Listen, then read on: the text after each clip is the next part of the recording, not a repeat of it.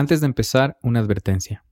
Este episodio aborda temas que pueden no ser aptos para todas las audiencias. Se recomienda discreción.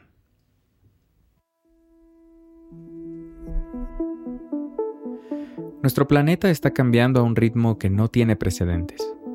Así lo comprobó la Organización Meteorológica Mundial en un informe que presentó en agosto de 2021, que evalúa el calentamiento de la atmósfera, los océanos y la Tierra.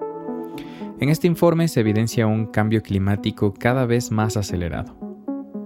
Los movimientos ambientalistas han hecho visibles muchos de los daños causados a nuestro planeta por las grandes petroleras, la minería, las industrias de alimentos, agrícolas y farmacéuticas.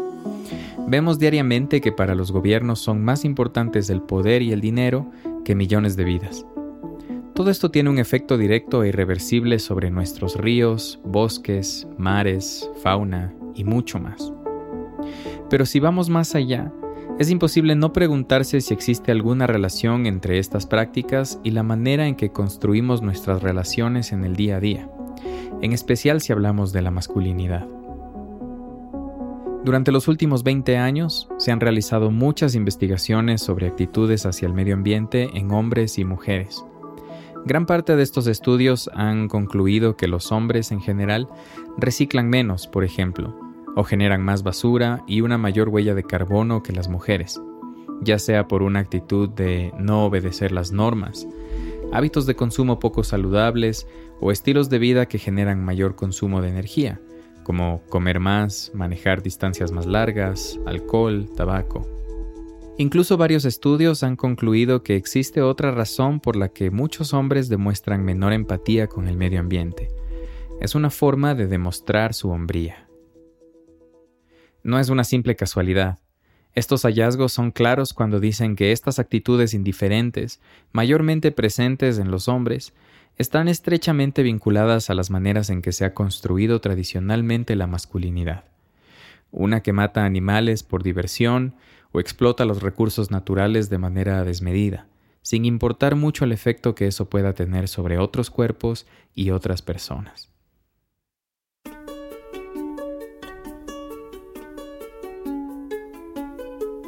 Esto es Oreja Peluda, un podcast para repensar las masculinidades. Hoy vamos a hablar de la relación entre el consumo y la explotación del planeta y la masculinidad, y de cómo los efectos de esta relación pueden ser mucho más grandes de lo que imaginamos. Yo soy Daniel Pérez. Eh, algo que he estado reflexionando recientemente es sobre los binarismos jerárquicos, ¿verdad? Como esta forma eh, ideológica de organizar el mundo, ¿verdad? En binarios, dualismos, como blanco, negro, eh, hombre, mujer, todo esto. Él es Tomás Atuye Prieto de Lima, vive en San José, Costa Rica, donde estudia una maestría en biología. Ahorita vivo en Costa Rica, pero mi familia materna es brasileña, es afrodescendiente y mm, pues desde ahí he tenido como varios acercamientos a muchas temáticas sociales desde el trabajo mamá. Temáticas como la liberación animal y el activismo del movimiento afro. Durante varios años, Tomás ha profundizado y estudiado la relación entre estas luchas y las masculinidades. Y para él, los binarismos jerárquicos son importantes porque definen cómo se ha construido la masculinidad y su relación con el planeta, los animales y otros cuerpos. Hay un binarismo que me parece muy interesante, que es parte también del legado, digamos, patriarcal, también colonial, que es el binarismo humano-animal bueno, cultura, naturaleza también. Y este, estos binarismos como que sitúan siempre un lado sobre el otro, ¿verdad? Son un binarismo jerárquico justamente por eso. A lo que se refiere Tomás es que nuestras relaciones están construidas sobre conceptos binarios, opuestos. Negro versus blanco, bueno versus malo, hombre versus mujer, razón versus emoción, heterosexual versus homosexual, humano versus animal. Y cuando nos referimos a este último, Tomás explica que esta es una manera idealizada de ver el mundo. Porque ciertamente nuestra especie es animal, ¿verdad? Eh, biológicamente, y nos situamos muchas veces como lejano al animal y lejano a la naturaleza, como hombre naturaleza. Y en este proceso, como que aquello que es percibido como otro, como una otredad, es muchas veces situado cercano a lo animal, cercano a lo natural, entre comillas, y por lo tanto se percibe como explotable, ¿verdad? Desde la educación, por ejemplo, nos enseñan que el hombre está en la cima de la cadena alimenticia, y en la sociedad aprendemos que el varón, fuerte y dominante, está por encima de las demás personas. Y eh, de esta manera se configura la noción del varón como cazador, eh, es decir, el varón eh, como alguien que domina la naturaleza. Él es el psicólogo clínico Juan José Ponce, de Ecuador. Ha estudiado y publicado acerca del vínculo entre las masculinidades y el veganismo, y forma parte del Instituto Latinoamericano de Estudios Críticos Animales. Juan José, como Tomás, es vegano, y cuando cambió sus hábitos alimenticios se dio cuenta de que también cambió la forma en que era percibido por otros hombres.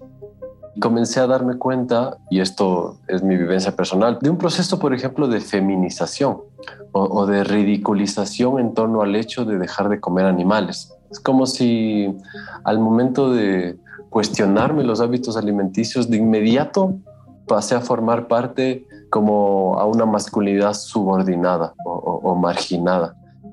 El hecho de que algunos hombres comenzaron a verlo como menos hombre, entre comillas, cuando dejó de comer carne, a Juan José le resultó muy interesante. Y de ello resultó esta publicación que, se llama eh, Masculinidades Veganas, eh, que, justamente desde los estudios sobre los varones eh, busca problematizar qué pasa con estos varones que, dejan de, de, comer animales como una postura ética. ¿no? Para su publicación, Juan José estudió a Carol Adams, una escritora y activista estadounidense, autora de uno de los libros más importantes en el tema de masculinidades y veganismo, La política sexual de la carne, una teoría crítica feminista vegetariana. Fue publicado en 1990. En este libro, Adams escribe sobre la existencia de un vínculo entre el consumo de carne y el patriarcado, y de cómo ese vínculo se manifiesta en comportamientos cotidianos. Adams presenta tres argumentos principales sobre esta idea. En primer lugar, explica que en la cultura occidental la carne funciona como un símbolo de poder, históricamente asociada a la virilidad masculina. Esta idea ha sido también estudiada por investigaciones en psicología que demuestran que en el imaginario colectivo hay una fuerte asociación entre carne, fuerza y poder. Como la investigación realizada por Hank Rothgerber en el 2012 para el Journal de Psicología Masculina, en donde discute que la razón crucial por la que muchos hombres consumen más carne que las mujeres es porque los hace sentir como hombres de verdad, entre comillas. Como me dijo Juan José. Digamos, yo he vivido en mis propios espacios eso, ¿no? Eh, comentarios como no come carne no es varón de verdad, ¿no? o, digamos, eh, utilizar la palabra marica como, peyorativa, ¿no? En relación al no consumo de carne. La experiencia de Juan José no es un caso aislado. Es muy frecuente que hombres se burlen del vegetarianismo y del veganismo y lo consideren afeminado o asociado con la homosexualidad, como si consumir carne fuera cosa de fuertes y no hacerlo de débiles. Una tontería, claro. El problema es que sentirse más hombre que alguien va más allá de comer carne y puede llegar a tener consecuencias más profundas. Refuerza estereotipos, y alimenta la discriminación y el odio hacia otros cuerpos por ser considerados inferiores. Y esta discriminación se refleja en hombres que piensan que son superiores a las mujeres o en utilizar la feminización como un insulto o como una manera de denotar inferioridad en muchos otros ámbitos, como en diferencias de clase, raza, orientación sexual, corriente política y mucho más. El segundo argumento que presenta Adams en su libro es lo que llama el referente ausente. El referente, es decir, el fenómeno lingüístico mediante el cual conectamos las palabras con las cosas en el mundo. Por ejemplo, si yo digo Daniel Pérez, ese nombre, esas palabras, se refieren a una persona particular en el mundo, yo. Ahora bien, si en un contexto de consumo decimos carne, el referente del término, un determinado animal, desaparece o se vuelve ausente. Esto ocurre en un sentido literal, porque el animal es asesinado, desmembrado y consumido, desapareciendo como un ser completo con intereses propios en vivir. Además, desaparece metafóricamente al ser renombrado como jamón, hamburguesa o pechuga, invisibilizando así la opresión y violencia a la que está sujeto el animal. Y de aquí se desprende algo mucho más profundo, que tiene que ver con la cosificación, o sea, ver a otros cuerpos y a otras personas como cosas, como menciona este ejemplo de Juan José acerca de una valla publicitaria en una ciudad de Ecuador. Esta valla publicitaria estaba en, algún lugar de Loja y básicamente comparaban a una mujer con un pedazo de carne. Era una publicidad carnista. Una mujer cosificada como un pedazo de carne. ¿Te suena familiar? Porque es algo que he visto muchas veces o escuchado en muchas conversaciones. Las mujeres son tratadas como un producto de consumo más. Y en este ejemplo de la valla publicitaria está presente también otra cosificación. Es decir, el cuerpo muerto de ese animal que se presenta como carne. A esto Carol Adams le llamará el referente ausente. Y así, la cosificación va forjando nuestra manera de ver el mundo. Juan José me compartió otro ejemplo. La figura de la vaca lechera. Es decir, de que la vaca, que su existencia está dada para alimentar a los humanos a través de la leche, eh, o que el cerdo se cría eh, para dar de comer al humano. Entonces, de esa manera se ha llegado a pensar que los animales no humanos existen para nuestro servicio y explotación. Y lo mismo pasa con los cuerpos considerados inferiores, las personas que no son hombres de verdad, entre comillas. Entonces, el símil sería que la mujer es madre en sí misma. A lo que se refiere Juan José es a ese pensamiento normalizado en la sociedad de que el propósito de la mujer es que sea madre, lo cual implica que en muchos de nuestros países todavía exista gran resistencia a que las mujeres ejerzan sus derechos reproductivos libremente. Entonces, esta manera de pensar en los demás cuerpos en función de roles específicos al servicio del sistema es problemático en varios niveles. De aquí se puede desprender gran parte de la lógica detrás de la esclavitud, violencias sexuales, la discriminación y mucho más, porque sucede que a los demás cuerpos se le atribuyen características del ser eh, en cuanto a la funcionalidad que, tiene para, el capitalismo, para el sistema. Entonces es funcional para el patriarcado que las mujeres sean socializadas como biológicamente madres o, o como predispuestas al cuidado. Lo que esto implica es que la violencia sobre otros cuerpos se vuelve normal, porque se llega a pensar que esos otros cuerpos están a nuestro servicio y a nuestra disposición así que el hombre puede tomar y consumir lo que quiera cuando quiera. Entonces, cuando hay una violación, por ejemplo, se defiende al violador diciendo que fue culpa de la víctima por provocarlo, ya que el apetito sexual del hombre no puede ser controlado. Este fenómeno incluso se vuelve en algo cultural. Es el tercer argumento presentado por Adams. Lo llama la lógica de dominación. Este es Tomás Prieto nuevamente. Por ahí decían que todo aquello que es salvaje, entre comillas, debe ser o, domesticado o exterminado. Y creo que en este contexto de crisis ambiental lo vemos muy fuerte. Como la naturaleza no humana, los bosques, todo eso, si no es domesticado, pues no sirve para, esta lógica mercantilista y esta lógica hegemónica de dominación. Una vez más, esto se ve reflejado en nuestras sociedades.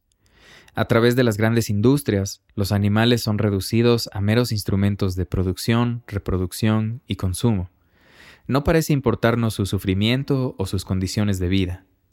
Bueno, se me viene a la mente un autor muy interesante, se llama Michael Kaufman.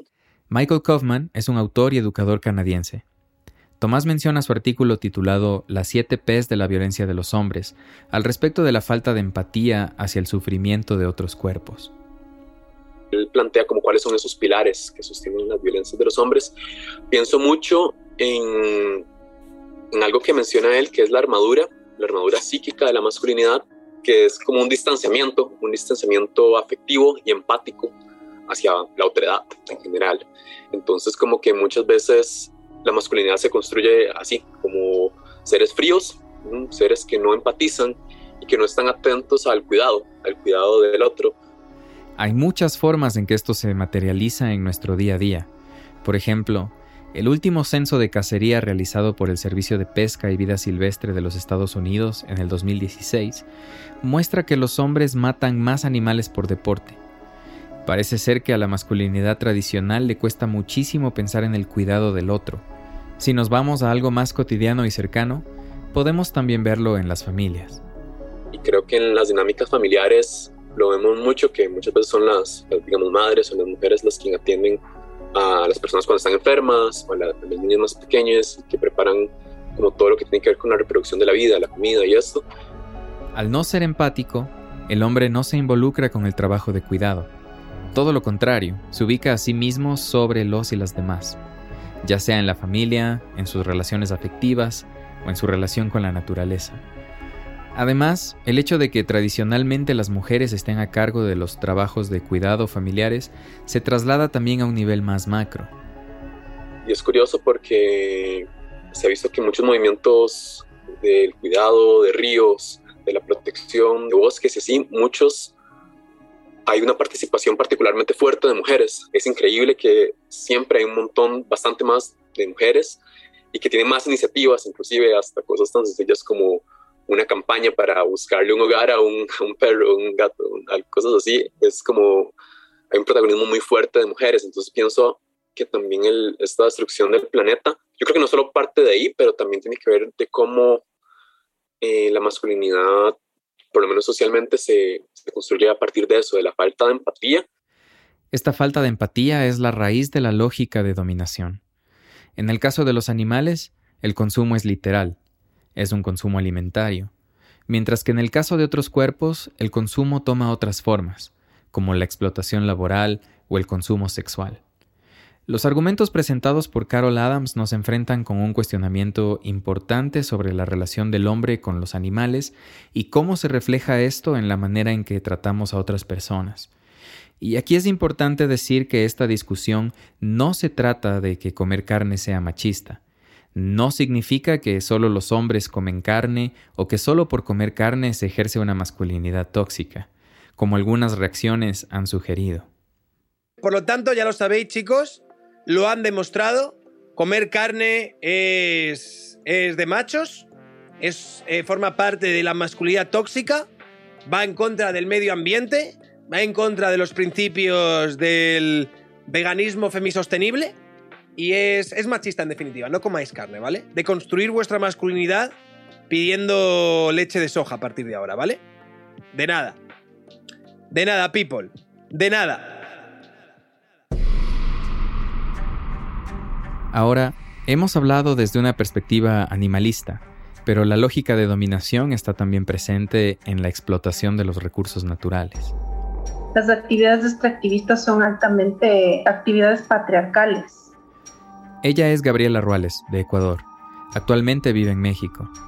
Gabriela es activista ecofeminista y forma parte del colectivo Miradas Críticas del Territorio desde el Feminismo y del colectivo de Geografía Crítica de Ecuador. Su trabajo consiste en mapear las realidades que atraviesan al territorio ecuatoriano para promover su defensa, los derechos colectivos y de la naturaleza. Ahí tenemos varios informes en donde, eh, aparte de, toda la información territorial, geográfica, cartográfica que se ha hecho, hacemos también un levantamiento de, este, de esta información más social, ¿no? Eh, socioambiental y pues desde ahí hemos venido activando y pensando, analizando el, tema de, cómo el extractivismo atraviesa los territorios, incluyendo a, los cuerpos, ¿no? El extractivismo, es decir, la extracción o eliminación de recursos naturales y materias primas de la tierra para vender en el mercado mundial. Recursos como el oro, diamantes, madera, minerales o petróleo. Y no son actividades que vienen sin un costo, porque están afectando irreversiblemente a nuestro planeta. Además, Gabriela menciona que estos procesos extractivistas incluyen prácticas que son altamente patriarcales y que perpetúan las desigualdades sociales. Son actividades en, donde la mano de obra es masculina, pero también jerarquizada, una masculinidad que se jerarquiza, ¿no? que se impone eh, de los conocedores del extractivismo por sobre los obreros del extractivismo, ¿no? Esta jerarquía a la que se refiere Gabriela es la manera en la que las grandes empresas que explotan la tierra, las petroleras, las mineras, etc., son lugares donde la gran mayoría de trabajadores son hombres, pero los dueños del capital, dueños y jefes de estas empresas, dominan y explotan a los trabajadores. Los sujetos que deciden eh, las actividades extractivas, explotadoras y los territorios de ser explotados también son espacios altamente masculinos, ¿no? desde también una clase social em, eh, que está vinculada a los grandes negocios del capital, ¿no? a las grandes transacciones que deciden sobre territorios en donde ellos jamás vivirán. La historia lo ha demostrado una y otra vez. Los intereses de explotación de un territorio tienen que ver con generar ganancia económica, no con salvaguardar el medio ambiente. Por lo general, como vemos en el Ecuador, son territorios habitados por pueblos y nacionalidades indígenas es una característica, si tú miras los mapas de los lugares eh, de sacrificio, como los llaman algunas personas, o los lugares de explotación, son lugares además altamente biodiversos, importantes por el agua, eh, por la naturaleza que ahí existe, ¿no? Es decir, desde el momento en que se decide qué territorio explotar, se impone una visión del mundo por sobre otra, una visión capitalista y mercantil por sobre la naturaleza. Y una vez que las actividades de extracción comienzan, el proceso involucra una cantidad de movimientos, como dice Gabriela, que recurren a la violencia para poder dominar los territorios a ser explotados. Lo que vemos en un territorio que ha sido decidido a ser explotado es que eh, generalmente se militariza, ¿no? Necesita ser controlado. Y este control lo ejercen actores masculinos que están formados para controlar, para reprimir, ¿no? Para agredir a quienes se oponen a, este, a estos intereses, a estas intenciones. Entonces, estos militares, que por lo general son hombres, reprimen a las protestas sociales, usan la fuerza para silenciar a quien no esté de acuerdo y abren camino para que empiece la construcción de la infraestructura. Y sucede que las personas que van a trabajar en estas construcciones son, en su gran mayoría, personas ajenas al territorio. Que llegan con, una, con el objetivo de trabajar y que no tienen un arraigo en los territorios, ¿no? O sea, eh, llegan con la intención eso, de explotar, de hacer el trabajo para el que fueron contratados y el que quisieron aceptar y pues eh, también está basado en eso, en un pensamiento extractivo, eh, de no cuidado, o sea, el, trabajo de cuidado ahí es el que menos, el que menos está presente. Me explicó que los proyectos extractivos profundizan las desigualdades económicas y sociales porque refuerzan los roles tradicionales en donde se valora más el trabajo del hombre, mientras que la mujer se encarga de las labores de cuidado sin compensación alguna. Se impone la maquinaria sobre cualquier tradición o conocimiento ancestral del territorio, y más allá de los trabajos que se hacen en las minerías o en los lugares de extracción de recursos, se ve también un cambio en el territorio que responde a una forma patriarcal de ver la sociedad. No sé si, no sé si han visto o les, les invito a, mirar también investigaciones que ya se han hecho sobre, sobre todo en el, en el tema minero, de cómo tras una, la instalación de una actividad minera se instalan también prostíbulos, ¿no? Por ejemplo, entonces también se da una dinámica de la hipersexualización de los cuerpos de las mujeres, ¿no? Y también de esta masculinidad que pues solo se piensan a través del consumo del sexo, ¿no? Tomemos como ejemplo el caso del proyecto Mirador, un proyecto minero a gran escala en Zamora Chinchipe, una provincia en el sur de la Amazonía ecuatoriana. El proyecto Mirador es el primer proyecto de minería a gran escala en el Ecuador es el que inaugura y da paso eh, y fomenta que la minería eh, se, se legitime. Gabriela me explicó que si bien por muchos años se realizaba minería a pequeña y mediana escala en ciertas zonas del país, fue en marzo del 2012 que el gobierno de Rafael Correa inauguró la minería a gran escala en Ecuador con la firma del proyecto Mirador. El colectivo Geografía Crítica realizó un informe en el 2019 sobre los impactos ambientales y sociales de este proyecto. Y, las mujeres del territorio nos decían que, claro, desde que llegó la minera y los trabajadores mineros, eh, por ejemplo, les es más difícil habitar el espacio público porque hay mayor acoso, les es difícil salir en las noches porque hay centros de diversión o de consumo de alcohol en donde hay violencia y hay el secreto a voces de que hay eh, mujeres llevadas allá para trabajar ahí, que puede ser trata de personas, trata de mujeres, ¿no? Em, entonces este tipo de características es lo que llega con, con el extractivismo. Como el proyecto Mirador, hay muchos más. En el 2018, la Fundación Rosa Luxemburgo realizó entrevistas a actores políticos y sociales sobre el impacto natural y social del extractivismo. Una de las entrevistadas fue Antonella Calle, vocera de Yasunidos, un colectivo que lucha por la conservación del Parque Nacional Yasuní. Es el área protegida más grande de la Amazonía ecuatoriana. Esta es ella hablando de maneras en las que el extractivismo impacta directamente a las mujeres. Hemos visto en los, en los demás proyectos extractivos del país que las mujeres somos eh, las primeras afectadas cuando las petroleras llegan a los territorios, ¿no? Eh, por ejemplo, en el caso de, de, de, otras contaminaciones petroleras, se ve como las mujeres nos toca tener abortos espontáneos por el tema de la contaminación, como igual el tema de la violencia de género hacia las mujeres se intensifica. Eh, desde los trabajadores mismos de la empresa. Igual, como la entrada del alcohol es un factor que ayuda a, que esta violencia en el territorio se intensifique. Eh, entonces, sí, estamos convencidos de que el extractivismo siempre llega con, violencia patriarcal, ¿no? Hacia los cuerpos, así como lo hace en la naturaleza, igual permea en, los cuerpos de, de las mujeres. Un ejemplo más de lo que Antonella menciona es el derrame petrolero de Cuninico en el 2014, en la Amazonía peruana, donde se han registrado más de 400 derrames en los últimos 20 años. El caso de Cuninico es uno de los mayores derrames petroleros del sector.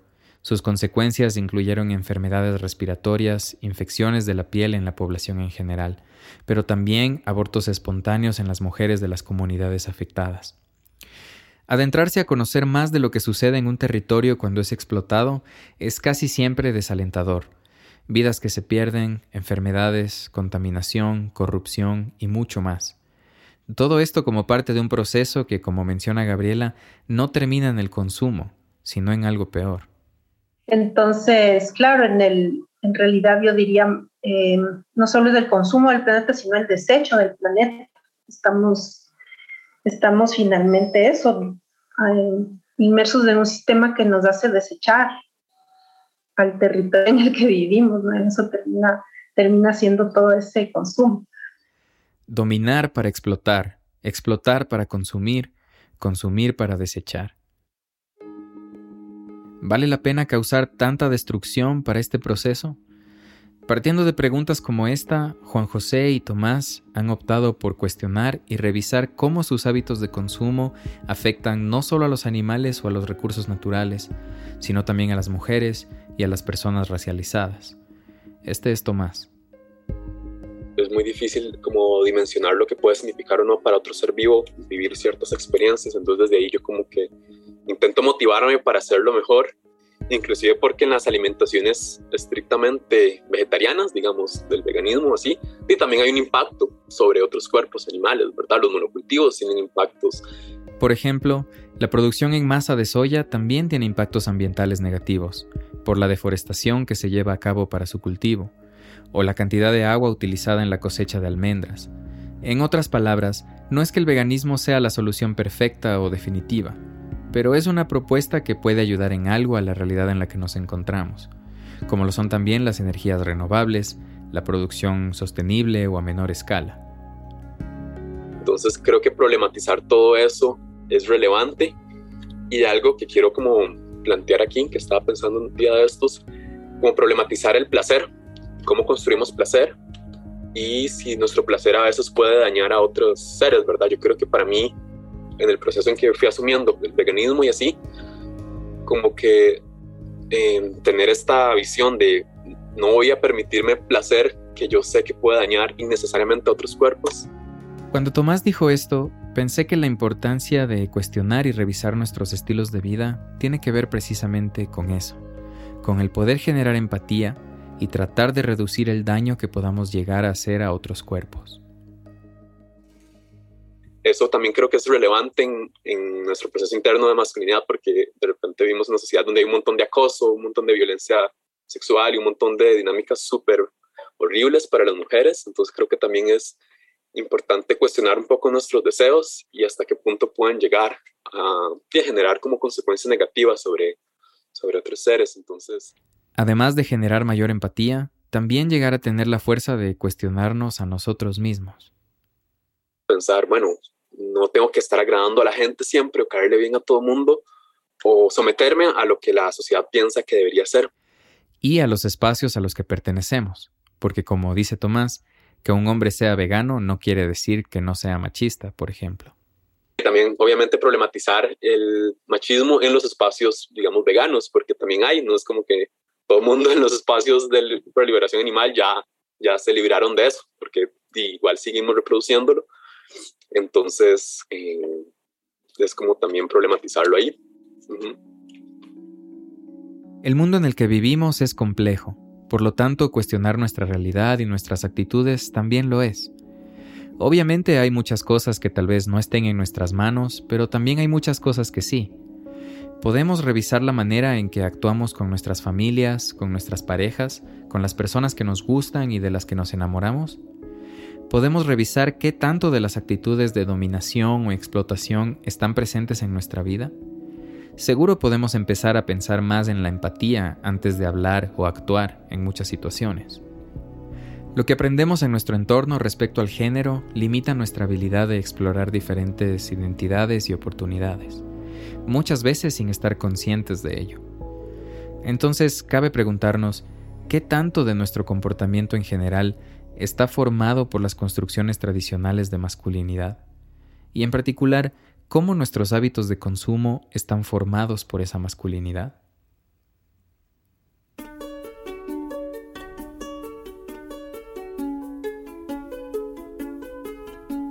Muchas gracias a Juan José Ponce, Tomás Atuye Perito de Lima y Gabriela Ruales.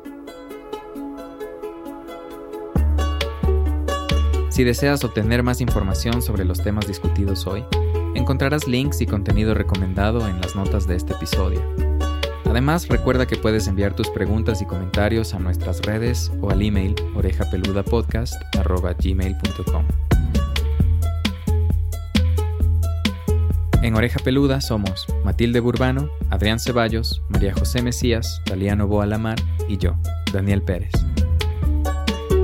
Este podcast es producido en colaboración con FESILDIS Ecuador, FESMinismos y FES Comunicación y presentado gracias al apoyo de Next Gen Men. Gracias por escuchar.